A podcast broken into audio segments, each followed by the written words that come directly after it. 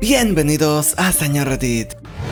Mi esposa y yo nos conocimos en la escuela en un pequeño pueblo. Nuestras dos familias eran muy conocidas en el área ya que vivieron en el pueblo por mucho tiempo. Nosotros teníamos otros matrimonios. Cada uno tuvo tres hijos y nos separamos. Nos reencontramos y nos casamos. Así que ahora tenemos seis hijos. Mi esposa y su hermana querían saber más sobre sus raíces europeas. Así que contraté el servicio de Ancestry DNA y se hicieron las pruebas de ADN. Cuando se publicaron sus resultados, las conexiones familiares de mi esposa y su hermana incluían a mi madre, mi tío, etc mi familia era básicamente la suya. Esto nos dejó muy confundidos. Llamamos a mi suegra a la habitación y le preguntaron por qué es que tenemos la misma familia. Mi suegra se puso a llorar y dijo que siempre hubo un rumor de que su mamá, la abuela de mi esposa, tuvo relaciones con otros hombres en medio de su matrimonio, entre ellos un hombre de mi familia. Esta era una generación anterior. El problema de la infidelidad era algo muy serio, así que la abuela se dedicó a callar todos esos rumores y logró que nadie más volviera tocar el tema. Yo llamé a mi mamá y le pregunté si alguna vez escuchó el rumor de que su papá,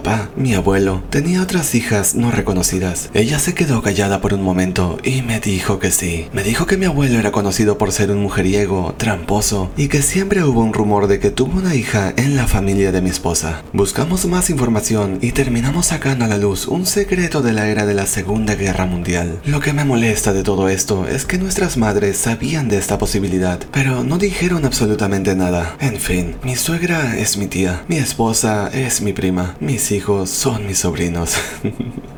No sé qué hacer. Lo de que ambos ya hayan tenido hijos en matrimonios anteriores es clave. Ya tienen tres hijos cada uno. Ope y su esposa definitivamente ya son adultos mayores. Si continúan la relación, por la edad no podrán tener hijos. Eso está bien. No crearán problemas genéticos y todo podrá seguir su curso. Así que si se aman, no veo el problema de que sigan juntos. A los comentarios. Esas pruebas de Ancestry DNA pueden acabar siendo dolorosas. En el cumpleaños de mi esposo le regalé el servicio de Ancestry. Los resultados salieron y descubrimos que su padre no es su padre. Fue por mi culpa que su mamá tuvo que confesar su infidelidad. Vimos una foto de su papá biológico y sí, mi esposo se ve idéntico a él. Le rompí el corazón por intentar darle un regalo. Mira, mientras no estés usando Ancestry.com como un sitio de citas, estás bien. No es que la hayas conocido en una reunión familiar y hayas dicho, joder, esa prima se ve cogible.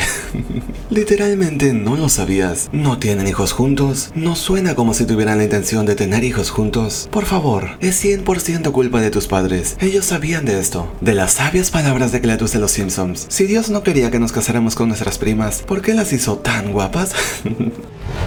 Pasamos a la siguiente historia. No sé qué me pasó y todavía no me lo creo, pero me enamoré perdidamente de mi amigo. Soy mujer y lo conocí hace tres meses en el campus. Él me hacía reír mucho, era súper divertido, congeniamos muy bien y, en serio, la química era innegable. A los dos días de conocernos, él me preguntó si quería ir a almorzar con él. Fue directo y me lo preguntó con total seriedad. Básicamente me estaba invitando a salir y yo acepté. En ese punto también me comenzó a gustar. Las próximas semanas pasamos mucho tiempo juntos. Me encantaba que siempre inicié todo. Yo solo aceptaba y él me llevaba por todas partes. Parábamos súper juntos y todo. Nos teníamos muchísima confianza. Sin embargo, nunca llegamos a besarnos. Él es musulmán y yo sabía que no podíamos hacer algo así tan rápido en la relación. Así que no lo presioné y estuve bien con esperar por el beso. Este domingo tuvimos una de nuestras muchas citas. La estábamos pasando súper cuando nos encontramos con mis viejas amigas. Yo les presenté muy feliz a mi novio. Hablamos un rato todos y finalmente mis amigas se fueron por su lado. Inmediatamente después de que acabó esta conversación y estábamos en nuestro camino, mi amigo me miró desconcertado y me preguntó por qué dije que era mi novio. Mierda, no me digas.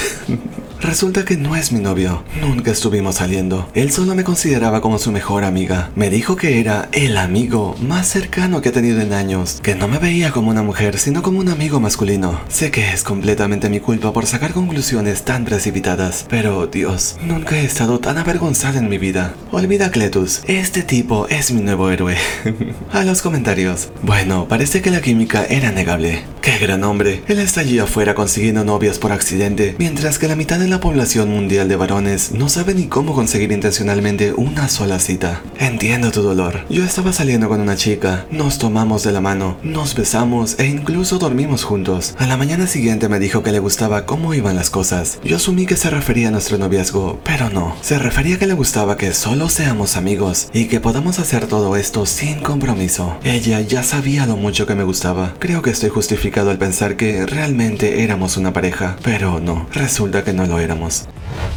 Pasamos a la siguiente historia. Yo tenía unos 12 años, estaba en la escuela y era un día especial. No recuerdo qué día era, pero estábamos festejando y nos dieron chocolates a todos los alumnos. Después de comer los chocolates, empezamos a tener mucha sed y a beber los refrescos que trajimos. El profesor me vio y me dijo, oye, si tomas demasiada agua después de comer chocolate, tendrás diarrea. no me gusta tener diarrea, por supuesto que no, así que me lo tomé muy en serio. Desde ese día pasaron más de 10 años y cada vez que comía chocolate, me abstuve completamente de tomar líquidos hasta que digerías el chocolate. Naturalmente, nunca tomé chocolatada. Hoy comí chocolate y, como siempre, decidí esperar a que digerías el chocolate antes de tomar agua. Pero esta vez fue diferente. Esta vez mi cerebro maduro de 22 años cuestionó esta información por primera vez en su vida. Busqué en Google y resulta que no era real. Me sentí como un completo idiota y me di cuenta de todo. Sentí que toda mi vida estaba construida sobre una mentira. Te maldigo, profesor. Yo te creí. Hay cuatro comentarios muy buenos sobre todo esto.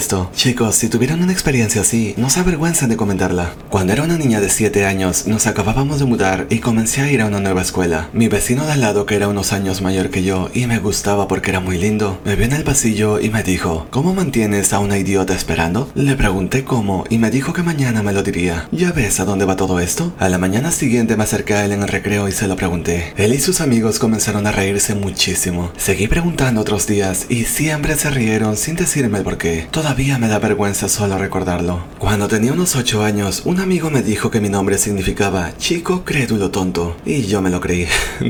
Durante más de una década siempre tuve vergüenza de mi nombre hasta que se lo conté a otra persona y lo entendí. Un día mi profesor de natación nos dijo que no pasa nada por tragar agua de piscina, ya que a veces él la siente sabor a limonada. Desde ese día, piscina que iba, piscina que tragaba agua, a ver si algún día sentía el sabor a limonada. Pasaron muchos años hasta que me di cuenta de que no soy tan listo como pensé. Las tonterías que creemos de niños, ¿eh? Cuando tenía como 8 años, mi familia compró una camioneta. Había un pequeño botón ovalado cerca de la palanca de cambios. No tenía letras ni dibujos, así que le pregunté a mi papá qué hacía ese botón. Mi papá me dijo que transformaba el auto en un puto avión, pero que no debía de tocarlo porque no teníamos el motor adecuado. Y me creí esa mierda. Esa era una camioneta de último modelo, así que mi pequeño cerebro lo aceptó de inmediato como si fuera algo que los científicos acababan de crear o algo así. Maldición. Le conté a todo el mundo sobre mi autovolador, a todos mis compañeros de clase, mis maestros, al conductor del autobús, las señoras del almuerzo, hermano. Incluso lo mencioné en una tarea de hablar frente a todos. Profesora y compañeros todos. No traje nada para mostrar, pero déjenme contarles sobre esta cosa genial que hace mi camioneta. Oh Dios, me quiero morir.